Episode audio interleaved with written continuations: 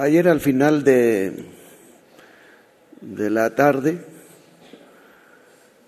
yo me reuní con un grupo de, pues la mayoría son personas jóvenes,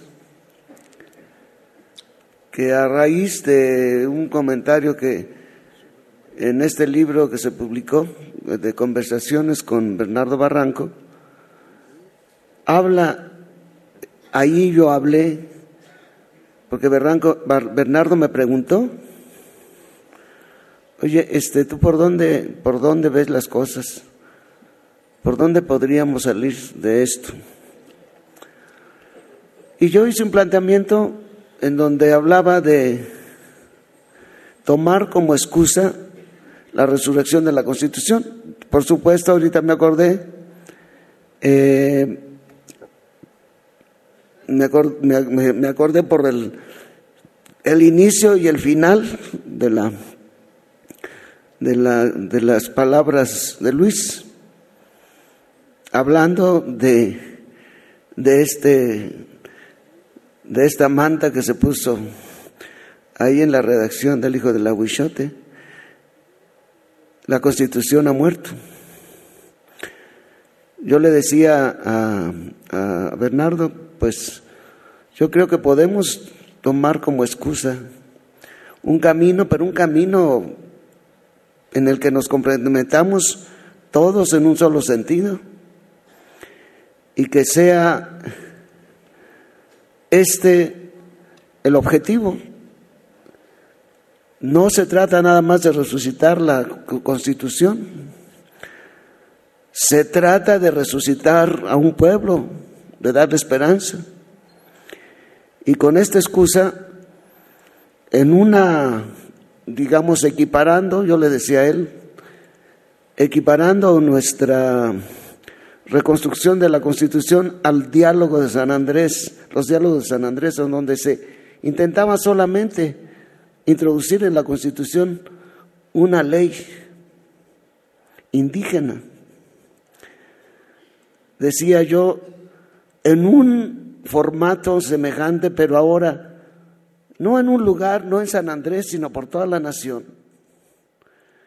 Que tuviéramos la capacidad, primero, de que nuestro pueblo conociera cómo han venido, no hablaba en esos términos, los hablo ahorita que, que es a raíz de, de las palabras de Luis, cómo han venido destruyendo, cómo han venido pues ahora lo digo, cómo han venido matando la constitución. Pero que nuestro pueblo se dé cuenta de esto en primer lugar, que sepa cómo la constitución la han convertido en una serie de leyes contra él y a favor de quienes nos están matando de hambre. Pero le decía, el, el tema es que el proceso tenga estas etapas en donde busquemos la manera de que el pueblo se empodere, de que él se puede dar las leyes. Y eso me vino de una chica abogada en, el recorrido que hicimos del, tribunal, del Tribunal Permanente de los Pueblos, precisamente en una de las, de las sesiones. Yo no pude estar en la preaudiencia, pero al día siguiente estuve en la asamblea de, de las personas que, dañadas por la devastación ambiental y allí estaba una chica al lado que hizo una intervención excelente, es una abogada, que habló de que creemos que les dimos, y, los, y lo creen así los diputados, que les dimos el poder de hacer leyes y leyes como ellos quieren hacerlas. Y por eso las están haciendo así. Y dice, y eso no es. Las leyes deben emanar del pueblo. Es el pueblo para quien son esas leyes y es de lo que el pueblo quiere y de lo que el pueblo necesita. Es decir, tienen que salir de abajo. Es el pueblo a, quien el sujeto al que van dirigidas esas leyes, pero es el pueblo que es el sujeto que dice. Y eso es lo que delega, es lo que estamos discutiendo. El pueblo le da el poder a los legisladores no para que hagan las leyes cualquiera, sino las leyes que el pueblo quiere y necesita y que lo sabe. Esta es la experiencia que que en, el acompañamiento de las víctimas, desde que empecé este camino ya de manera concreta, eh, esta es la experiencia que tengo. Y más en este momento, el sentido común de lo que debe ser la gobernanza. El verdadero, el verdadero modo de entender el arreglo social está en nuestro pueblo y lo vi en el momento en que estaba yo en una reunión con el secretario de gobernación, uno de los que se murió, este Black o cómo se pidaba, Blackmore, ah, Blake. Bueno, pues este señor estaba con su staff a mano derecha mía, yo estaba, acá estaba el, el, pleno del auditorio, a mí me pusieron ahí junto con otras personas ahí arriba, y aquí estaba Blake y aquí estaba el pueblo. Habló Blake con un endeble, parecía con todos sus asesores, tan endeble, tan nada, incapaz de ofrecer nada. Hablaron estas personas con una fuerza, con un sentido de lo que debe ser en este momento el arreglo social. Dije, esto es, este es el pueblo en el que está.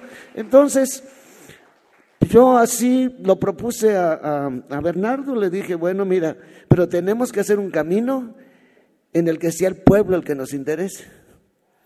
Y la excusa tiene que ser el que él se dé la ley en este, en este formato de un diálogo con él. Una etapa para que conozcan, una etapa para que propongan, un momento para que quienes saben de esto, porque así fue en, San Andrés, construyan esto que el pueblo quiere y lo traduzcan. Y no solo lo que el pueblo quiere, sino lo que hay ya. Sí hay muchas cosas allí todavía, pero han desbaratado tanto que así está nuestra constitución. Pero también está la asunción de todo lo que México ha firmado en los acuerdos internacionales. También está la asunción de lo que necesitamos, de lo que ahorita, en estos días, acaba de negar la Suprema Corte en la consulta popular, acaba de negarle su palabra al pueblo. Queremos el referéndum, queremos la consulta, queremos el plebiscito, queremos la revocación de mandato. Y así, cuando ya esté, digámoslo así, un cuerpo, volverla al pueblo, el pueblo lo ve y le agrega o dice, no se entiende esto, esto no está claro, esto no, no está amarrado, y vuelve otra vez. Un ir y venir, pero un poco tiempo no necesitamos, no tenemos que llegar. Así, les, así se lo dije. Bueno, pues lo compraron algunos y me van a ver a Saltillo. Y luego nos vimos en México. Y la verdad, la verdad, que esto resucitar al pueblo, pero a través, lo que decía esta niña, ¿cómo es que una abogada muy jovencita, Fernanda o Jimena se llama? Por aquí debe estar. Esto, dije, esto es, se lo dije, ella se acuerda, esto es, esto es, no, a estos no, no los mandamos a eso. Estos señores se les olvida que nosotros somos los depositarios de los derechos. Estos señores se sienten ya, pues como se sienten ahorita la clase política, una clase noble. Allá me recuerdan mucho a María Antonieta jugando a las muñecas en Versalles mientras el pueblo está allá afuera levantándose. Así están estos. Entonces, qué bueno, qué bueno y gracias Luis, muchas gracias. Qué bueno que nos hablas así. Pues eh, si hay un hombre en México que en su trayectoria ha dado cuenta, ha sido los ojos, los oídos y en muchas ocasiones la voz de estas tragedias que hemos estado escuchando, es precisamente don Raúl Vera.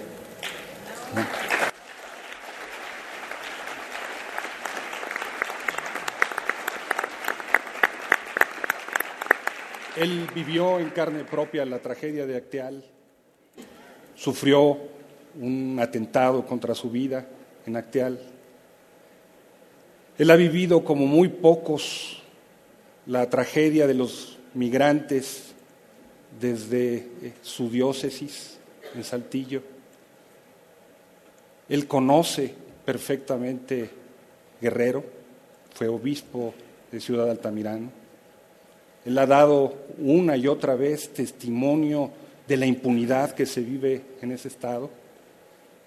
Entonces, insisto, si hay algún hombre por el que esta historia trágica ha pasado y cuyo al, mismo tiempo su, actitud, su disposición, su decisión ha sido fundamental para que eh, se conozca la situación y para revertir esta situación, es don Raúl Vera. Mi aplauso hacia él.